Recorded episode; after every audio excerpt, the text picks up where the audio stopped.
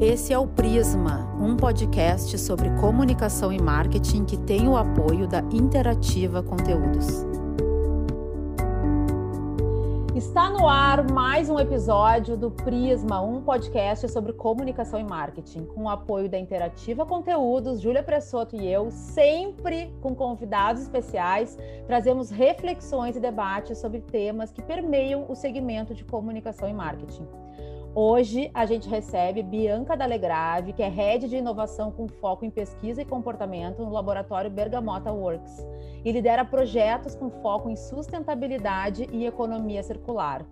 Com mais de 10 anos de experiência em gestão de projetos e inovações de produtos e serviços, Bianca busca desenvolver estratégias com base em comportamentos emergentes e tendências, criando valor para negócios e marcas de forma sustentável e que atendam às demandas de todos os stakeholders envolvidos. Além disso, atualmente faz parte da comunidade do Bioma Criativo Ione, onde atua como consultora de inovação e parceira comercial. Bia, que bom te receber. Obrigada por topar estar aqui com a gente. Muito bom. E muito feliz pelo por estar aqui, te reencontrar, né? A gente trabalhou junto na época da Box, fazendo algumas pesquisas aí pelo Brasil. Muito, muito feliz que tu topou o nosso convite. Obrigada, meninas. Eu que agradeço poder estar aqui também compartilhando um pouco da minha, dos meus aprendizados e da minha trajetória aí com vocês.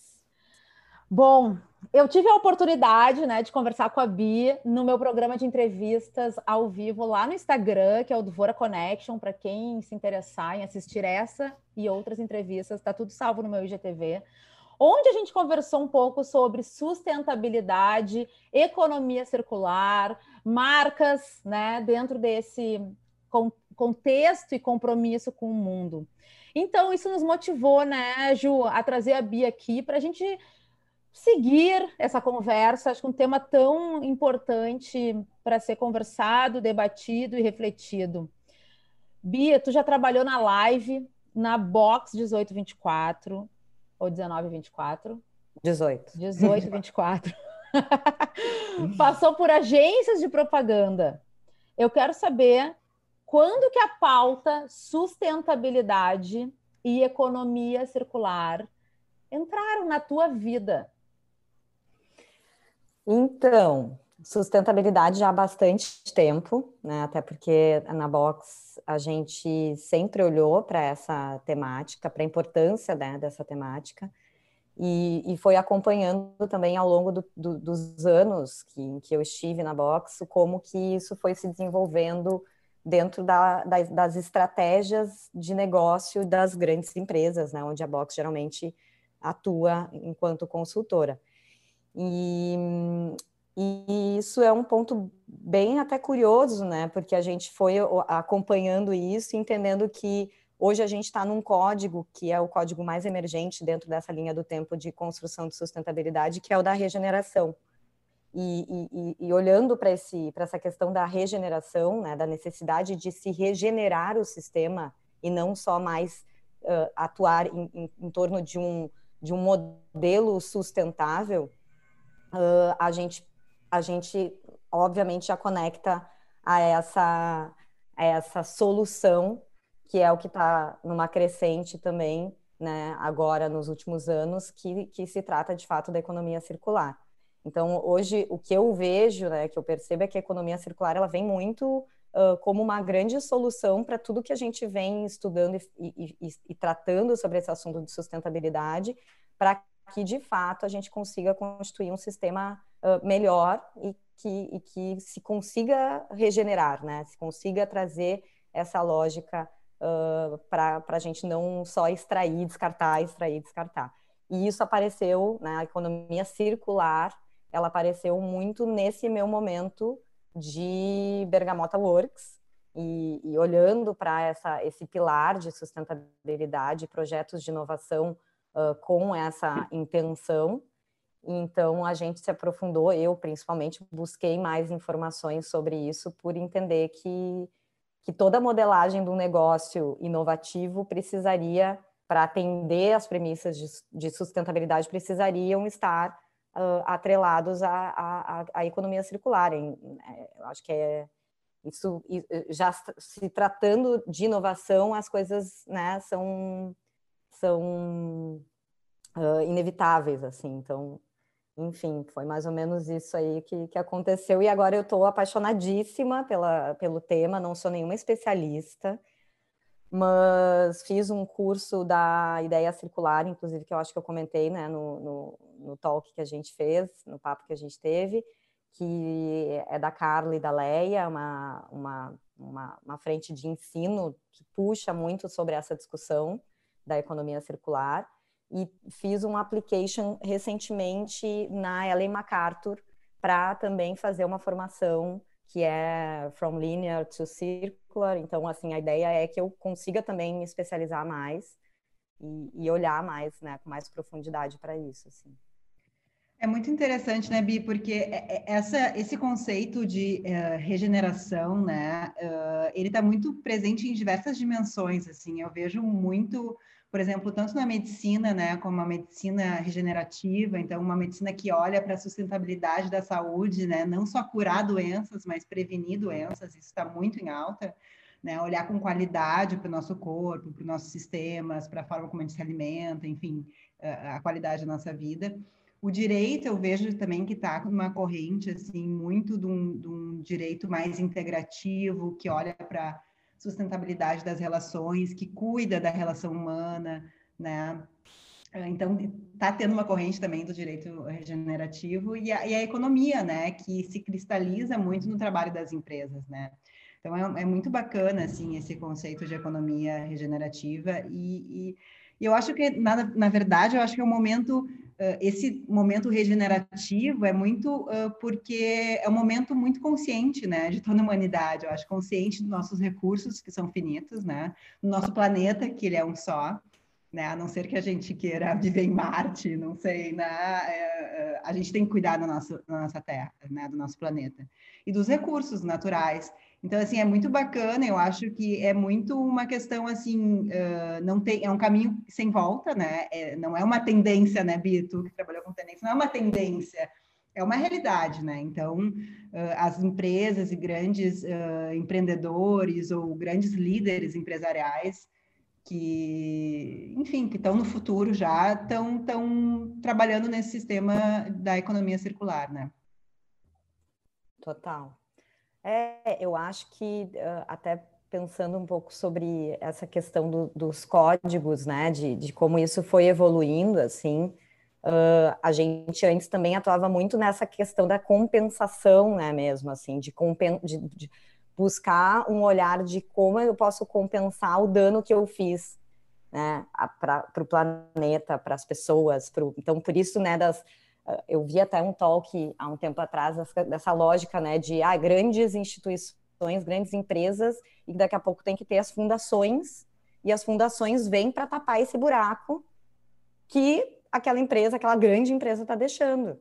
E aí tu tem que tentar correr atrás desse é, é prejuízo. É, é, não, e o próprio mercado de carbono, por exemplo, para tu compensar, tu imagina tu vender teu crédito de carbono. Não, gente, tá, tá errado, né? Tu não pode uh, criar um mercado a partir de um erro humano, né? De um erro de concepção humana. Então, assim, tu tem que começar bem do zero, né? Então Exatamente. Então... Por isso que a economia regenerativa e economia circular, enfim, que as coisas estão muito próximas, né? Acho que tem algumas diferenças, mas assim, tem muito, parte muito dessa premissa de se constituir um sistema, um negócio e, um, e pensar nesse design do, do, processo todo desse, desse negócio que, que atenda a essa premissa, né? Para que ele não, de fato, não, não crie esses buracos, não crie esses gaps que depois tenha que ser compensado. Para mim, essa lógica da compensação do carbono, seja de carbono, tem o, o, selo também, aquela, o Eu Reciclo, que, que é um selo também que compensa a questão de, de utilização de reciclagem de embalagens. Isso ainda está num código que, que é um código passado, na verdade, é o código dominante e não o emergente, né? Que é o que a gente vê, que é o que de fato faz sentido para a gente poder, eh, enfim, construir um lugar melhor, assim, né? A gente poder regenerar de fato onde a gente está vivendo e, e, poder seguir para um lugar melhor.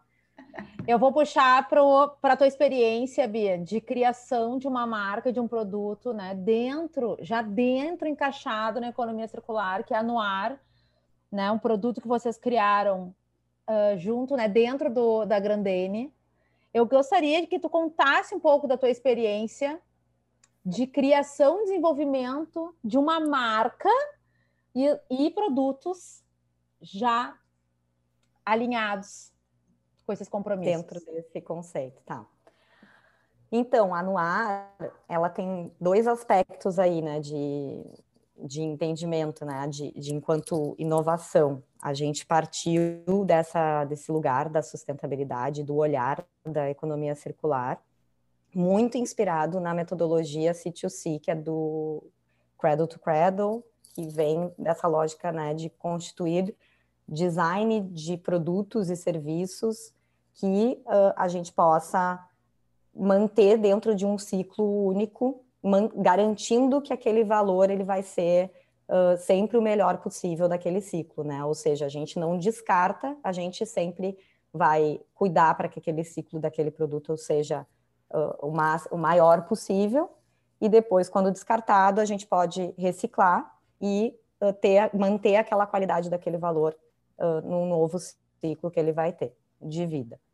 Então, isso sob o ponto de vista de produto calçado, né, no caso sandália.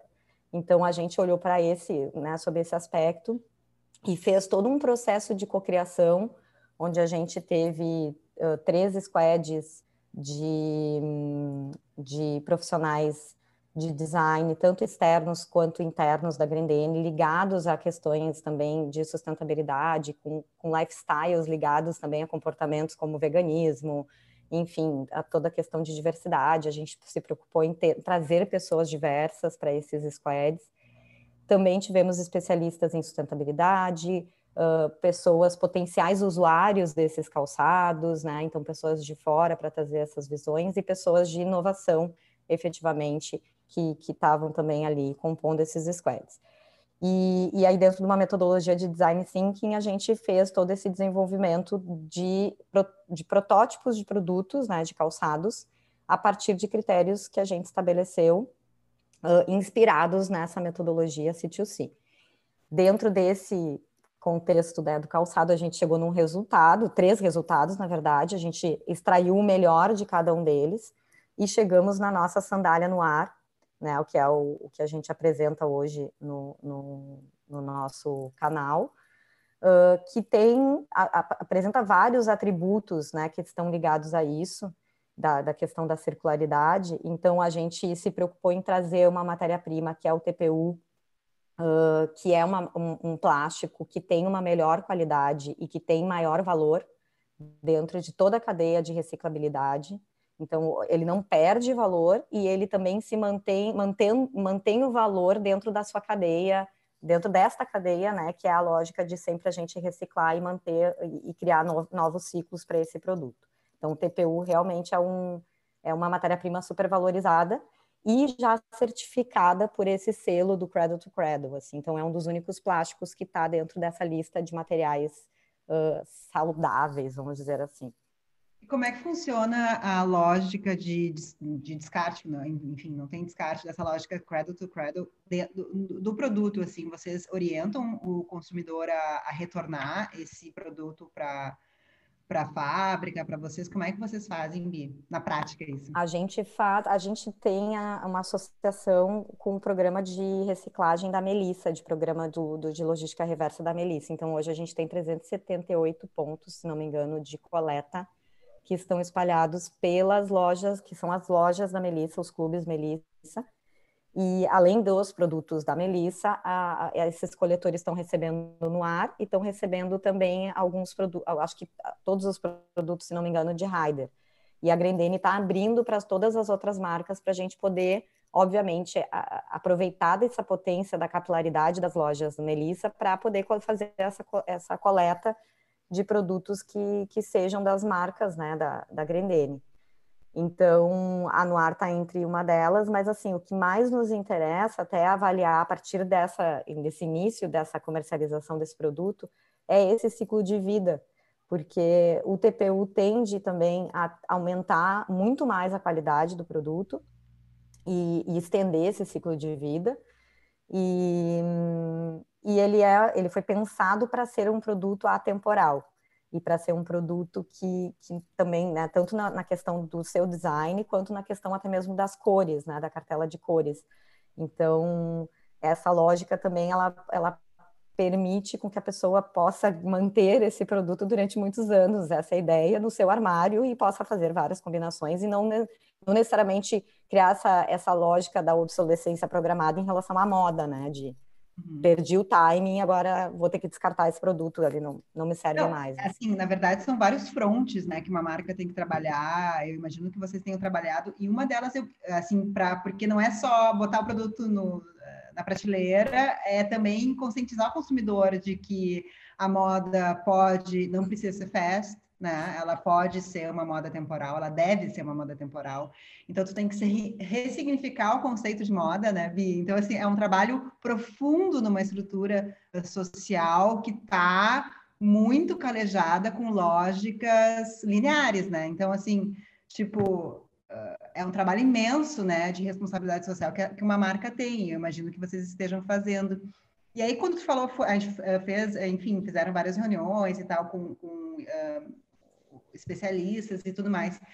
O pessoal, aí, eh, levando assim nessa questão do design regenerativo, o pessoal que criou o produto, vamos falar, né, já que a gente tem o, o produto na Noar aqui, como que vocês fizeram para achar esses designers? Ou os designers já estão com essa pegada do design regenerativo? Como é que vocês formataram essa equipe, Bi?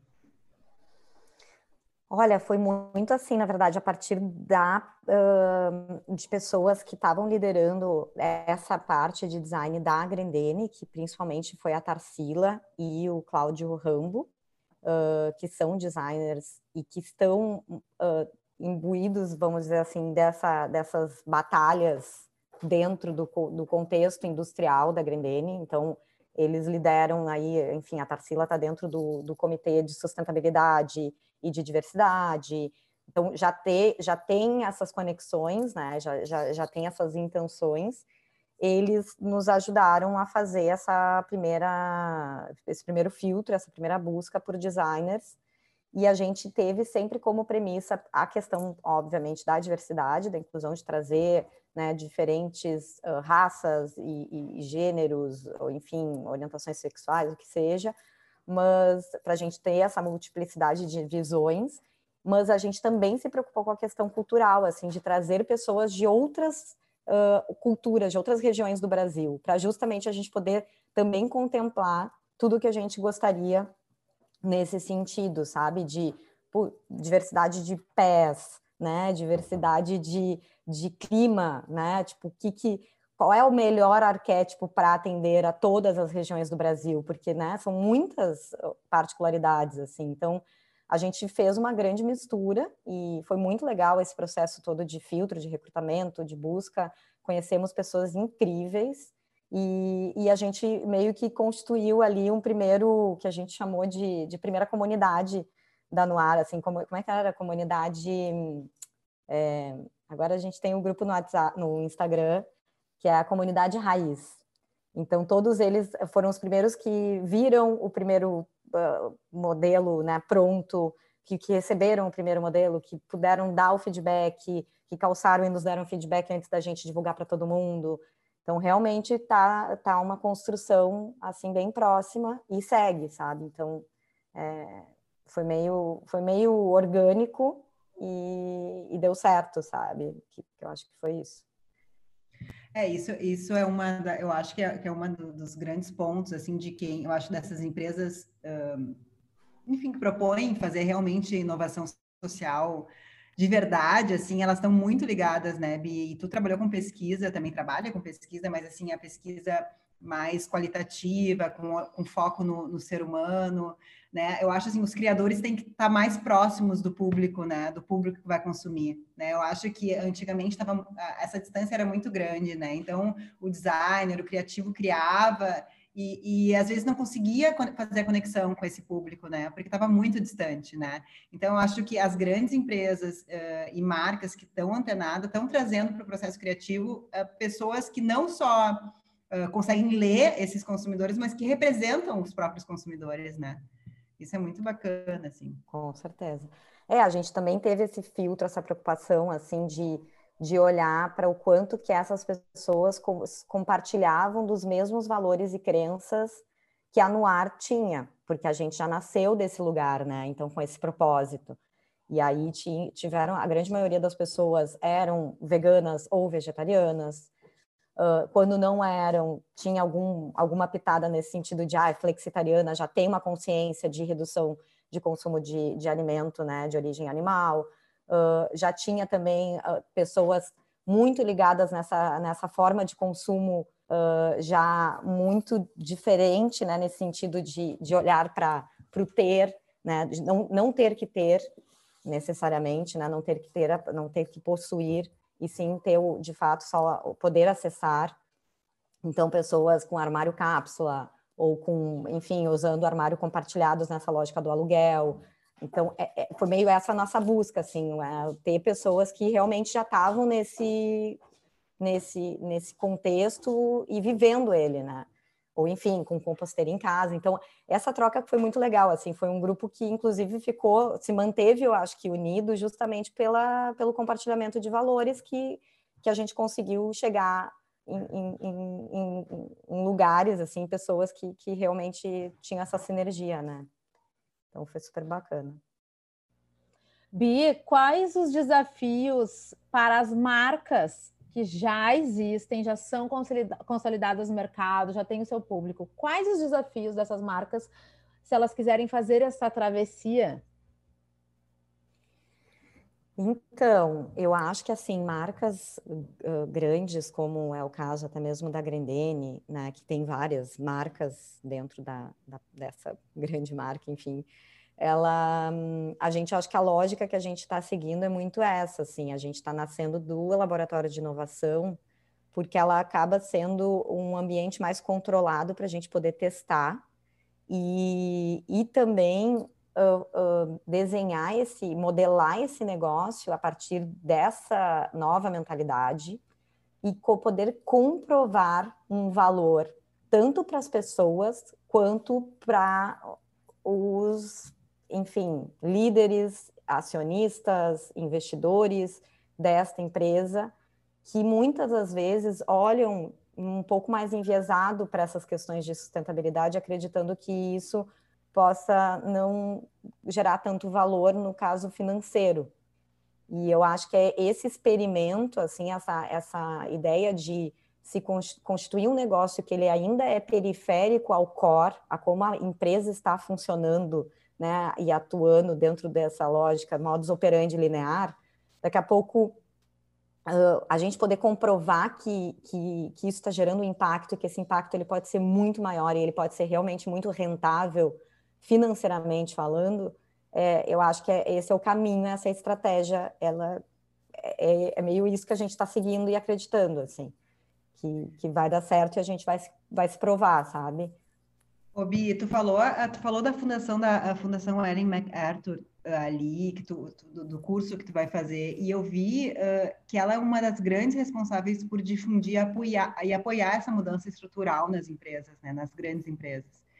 Uh, porque realmente não, não, deve ser fácil, né? Às vezes é muito mais fácil para uma empresa estar tá nascendo hoje se estruturar já dessa forma mais complexa e, e, menos linear, e, enfim, mais adequada à nova realidade, do que uma grande empresa se reestruturar. Então, como tu falou, tu começa de uma forma periférica e depois vai alterando o, o core da, da, da, empresa, né? Então, então realmente, assim, é, deve ser um movimento, não sei, tu tá mais no dia a dia, mas não deve ser tão fácil assim, né? Não, a gente tira todo mundo da sua zona de conforto todos os dias. Então, assim, realmente é uma batalha. Por isso que eu acho que é um tema que é, é tem, que, tem que estar apaixonada, tem que estar conectada e acreditando, tem que ser de verdade para quem está envolvido realmente nesse projeto, porque senão vira um, um é, é, difícil, assim, fica muito é uma, né, uma, uma jornada meio árdua, assim, de, de, de, de demonstrar, de influenciar, de convencer, de comprovar, né? Então eu acho que, que a gente está num caminho que está ainda sendo bem leve dentro do possível. Já tivemos, obviamente, alguns embates, mas é porque eu acho que ela ainda está pequenininha e está dentro desse ambiente ainda controlado. No momento que a gente, obviamente, ganhar mais fôlego e, e, e tiver que caminhar com, a, com, as próprias pernas e tiver que ter maiores né, investimentos e tudo mais, isso talvez uh, também ten, ten, tenda a ficar mais complicado pelo fato da gente ter que, que comprovar mais coisas né, nesse sentido. Mas eu acho que, que as influências até o momento foram super positivas, assim, muito, sabe? A gente tá, a gente repensou toda a questão até mesmo de embalamento da Noir, uh, envolvi todo o time de embalagem de suprimentos da Grendene, isso gerou uh, muitos insights para outras marcas, tipo agora a própria Melissa está revisitando toda a questão de embalamento deles, a própria Melissa está olhando para a questão do TPU, né? Tipo, como que a gente pode inserir essa matéria-prima, entendendo né, que, que ela, ela pode também contribuir para essa visão de, de sustentabilidade, de melhora né, para os nossos produtos. Então, aos poucos, isso vai cascateando e a gente vai conseguindo influenciar de alguma forma essas, é, esses modelos, assim. Então, acho que são pequenas vitórias todos os dias, né? Quem é o consumidor desse, do futuro, desse tipo de marca, de, desse tipo de produto, desse tipo de conteúdo? Conta pra gente. Olha, esse consumidor ele vem muito mais consciente. Acho que esse é o ponto, assim. E consciente de absolutamente tudo, consciente do seu papel, da sua responsabilidade, da sua de, de como ele deve, uh, como ele, ele, ele está inserido dentro desse ecossistema maior que é, que, que é o planeta, a natureza, e que ele faz parte disso, ele é, tá, está integrado a tudo isso e não, uma, não está apartado. Então, acho que essa a lógica que antes a gente via de ah, lá vem o eco chato, ou lá vem esse vegano que, sei lá, vai querer impor várias coisas pelo o que a gente entende em termos de emergen comportamentos emergentes, isso tende cada vez mais a mudar, porque a gente já está olhando para esse tipo de, de pessoas e comportamentos né, de uma forma até mais inspiradora, de fato. Assim, né? É, as pessoas estão preocupadas, estão mais conscientes, estão revendo seus valores, estão revendo os, seus modos de consumo, modus operandi, e saindo desse automático. E eu acho que para tudo, né? Para absolutamente, acho que para para a forma como a gente tem lidado com as relações, para a forma como a gente tem lidado nós, enquanto seres humanos, dentro de, um, de uma sociedade. A gente está muito mais consciente, politicamente falando também. Então, essa é a consciência, para mim, é esse grande despertar desse novo momento do, de quem vai vir, de quem está vindo, né, desse consumidor, assim. Então, uh, uma, uma busca, acho que está tá muito claro, assim, que é uma busca por transparência, e por coerência e alinhamento entre ética e estética, né? Assim, é o, é all the talk. A gente, é, acho que esse consumidor vem muito mais, um, de fato, também por estar mais consciente, uh, muito, muito mais, um, me fugiu a palavra, está cobrando isso, né? Na verdade, ele também está tá buscando essa, essa responsabilidade das empresas e essa ética. É, é que a, e... gente, a gente fala muito, em, ainda mais pós-pandemia, né, em, em ciência, em, em, fatos científicos, e não, não tem, né, Gurias? Tipo, os recursos são finitos, o aquecimento global existe, a Terra é redonda e, a, e os recursos são finitos. Então, assim, dito isso, o, o, o, consumidor, que é o ser humano, ele está informado, ele está consciente, e daí vem essa consciência, sabe? E a partir dessa consciência de que os recursos são finitos, eh, existe uma mudança de comportamento, né? Ou, ou se muda, ou se muda, não tem outra opção, não tem uma terra B, terra C, né? Não tem, então, assim, uh, e é por isso, né, que a gente tem várias agendas, a agenda da ONU 2030, que incentiva todo, toda essa, uh, enfim, essa agenda positiva, essa agenda responsável, porque não adianta, né, Bi? Não, não, não tem pra, não tem outro caminho, né? Não tem outro caminho. É, e eu acho que essa perspectiva do não tem outro caminho e que a gente está né, tá indo para um lugar que, que tem essa finitude de recursos é o que faz também essa lógica da economia circular parecer tão mais uh, propícia para tudo isso, sabe? Porque não é sobre a gente diminuir o que ou minimizar o que a gente está fazendo, uh, o que a gente, como a gente está consumindo, né? E como isso vai gerar de impacto, né? Essa lógica do menor impacto, porque isso faz com que a gente só reduza a velocidade com que a gente vai chegar nesse lugar, mas esse lugar vai continuar lá, esse abismo está lá, esse momento de putz, deu merda, assim, tipo, literalmente, acho que vai, vai acontecer mais dia menos dia. Então, a, a lógica, a economia circular, ela vem para mudar a rota com que a gente tem pensado uh, os, no, os negócios, a comercialização desses produtos, essas soluções para que de fato a gente consiga uh, trazer uma, uma lógica mais circular e o consumidor, dentro da sua responsabilidade, olhar para essa questão do pós-consumo. Eu faço parte desta cadeia, eu sou essa pessoa que está consumindo e o que, que eu, enquanto consumidor, posso fazer e como eu devo agir para melhorar uh, essa, esse sistema, né? Para que ele continue sendo circular, se de fato ele se preocupar já em comprar um produto, uma solução que, que já atenda essas questões todas de circularidade, né? Seja no reuso, seja no reparo ou na reciclagem.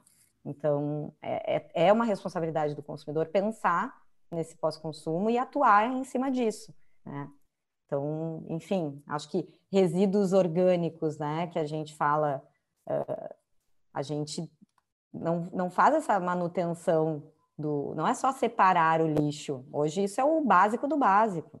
É como que a gente faz uma, uma manutenção dos, do, desses resíduos orgânicos, que é o que a gente tem, é, tem capacidade de fazer nós, enquanto pessoas físicas dentro de casa, que já tem uma solução como a compostagem, ou enfim, tem serviços já que fazem nessa né, seleção e, e, que te ajudam a, a, a, a, uma coleta mais, mais consciente dos teus resíduos.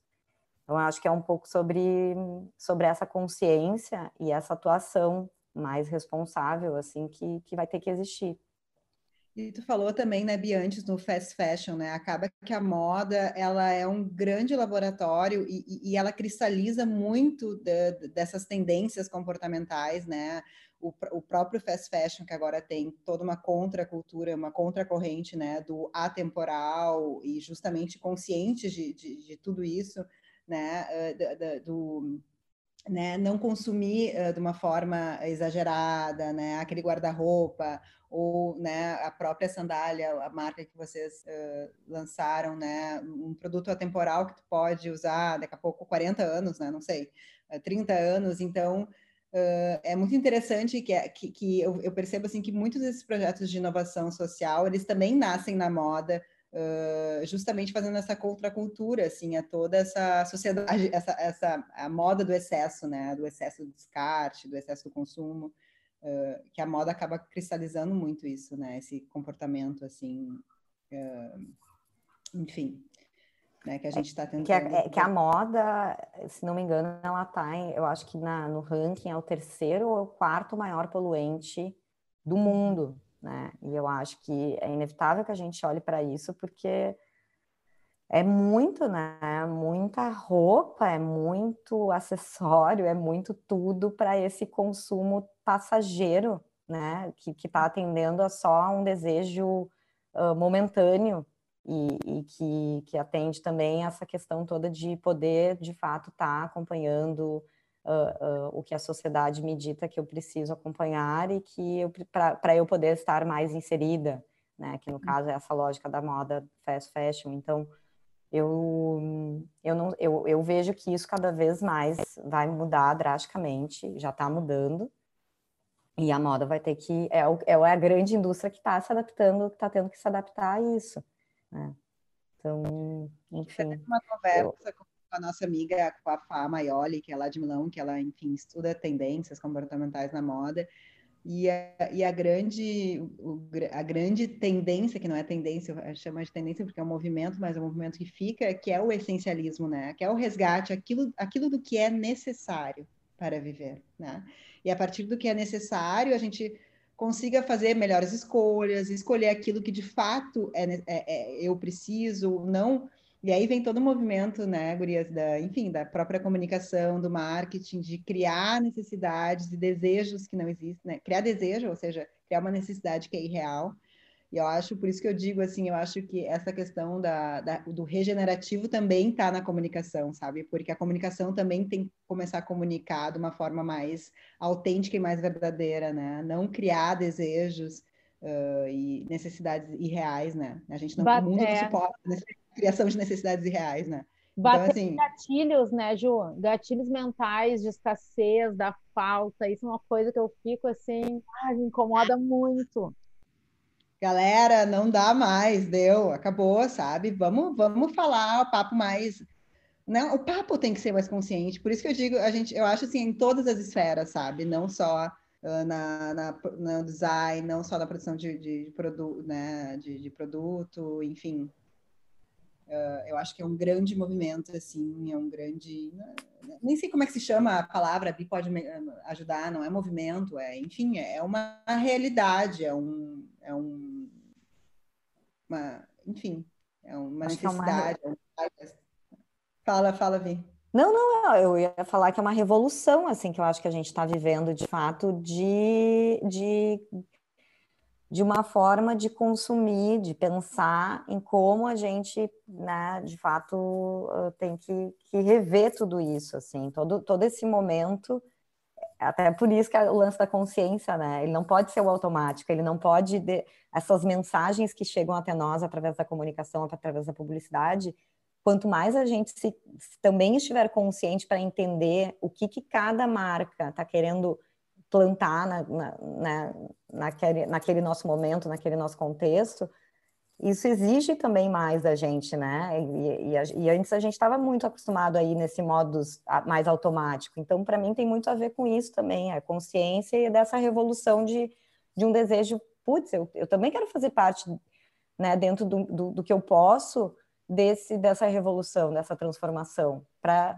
a gente poder construir efetivamente esse futuro melhor, seja para os né, nossos filhos, nossos netos, nossos bisnetos, e eles terem essa dignidade, eu falei isso para né, né, essa dignidade de poder enxergar essas possibilidades de futuro, porque hoje a gente realmente não sabe. Olha todas as preocupações que temos, né? Tipo, ONU se movimentando, colocando ODS, colocando meta, revendo mil coisas, porque realmente a gente está chegando num, num ponto super crítico sabe? A gente parece que não está se dando conta, as pessoas não se dão conta até chegar lá no aquecimento global, todo mundo, sei lá, os, os, as, te, os, as terras, os, os, solos não, não, não tendo nutrientes para uma plantação né, de, de, de legumes, verduras, o, né, o, o, aquecimento prejudicando todas as plantações, o, e a gente daqui a pouco sem alimento, a gente sem água, o sistema hídrico também falhando, e aí as pessoas entrando num caos. Então, isso é um cenário, obviamente, de um caos, mas que ele pode vir a acontecer se ninguém fizer nada. E se a gente não fizer a nossa parte também. Então, é, é sobre isso, assim. Eu acho interessante, a gente estava falando desse lance antes, né, do, do pós-consumo. Para mim, tem uma frase que me marcou muito no momento que, eu, que caiu minha ficha, que foi lá atrás, quando eu estava na live, ainda, e que eu vi uma palestra, eu acho que era da Fruta Imperfeita, uma startup, que eu acho que eles fazem todo o recolhimento de frutas que não são perfeitas, que são descartáveis. Legal. É, é bem legal. E eles falaram assim, sobre, dessa frase assim, não tem. Vocês já pararam para pensar que não tem jogar fora? Não existe lixo. Lixo é uma coisa que a gente inventou, o ser humano inventou, porque não existe a gente jogar fora no lixo. Esse lixo ele vai para algum lugar. Então, essa consciência de que tudo está indo para algum lugar e Sim, que esse lugar... É um, ele... design, né? um, erro, um erro de concepção, né? é, um erro de concepção. E, e, tipo, tá, vai, vai existir, vai ter que existir, porque a gente vai continuar, eventualmente, tendo que descartar coisas. Mas como é que a gente pode minimizar esses descartes para a gente cuidar melhor disso? Ah, sei lá, vou comprar mais, vou citar aqui uma marca, tá? Mas que eu fiz isso na semana passada, comprar mais na Natura. Por quê? Porque a Natura me oferece, os meus cosméticos, me oferece uma solução para que depois que eu termine as embalagens do meu shampoo e do meu condicionador, eu possa levar lá e descartar para eles reutilizarem essas embalagens. Uhum. Eu acho que vai começar a acontecer mais isso, sabe? Tipo, aonde eu posso depositar o meu lixo? Eu ser responsável por este esse pós-consumo, sabe? Onde é que eu levo isso para não produzir mais, né? Enfim, eu Bia, fico viajando nisso. Eu quero voltar num ponto da comunicação, tá? Como foi a estratégia de comunicação da Noir já que a gente criticou aqui né, a lógica da escassez, os gatilhos mentais e tudo mais, como é que vocês fizeram essa, esse plano? Porque, assim, a, a Anuar, ela tem como objetivo uh, proporcionar, influenciar esse comportamento, trazer essa consciência para as pessoas e, de uma certa forma, entregar soluções de melhor impacto. Então, a nossa ideia não é só comercializar a nossa sandália. A gente acredita que a sandália no ar é a tangibilização desse propósito e ela é uma entrega de um produto, de um calçado de melhor impacto.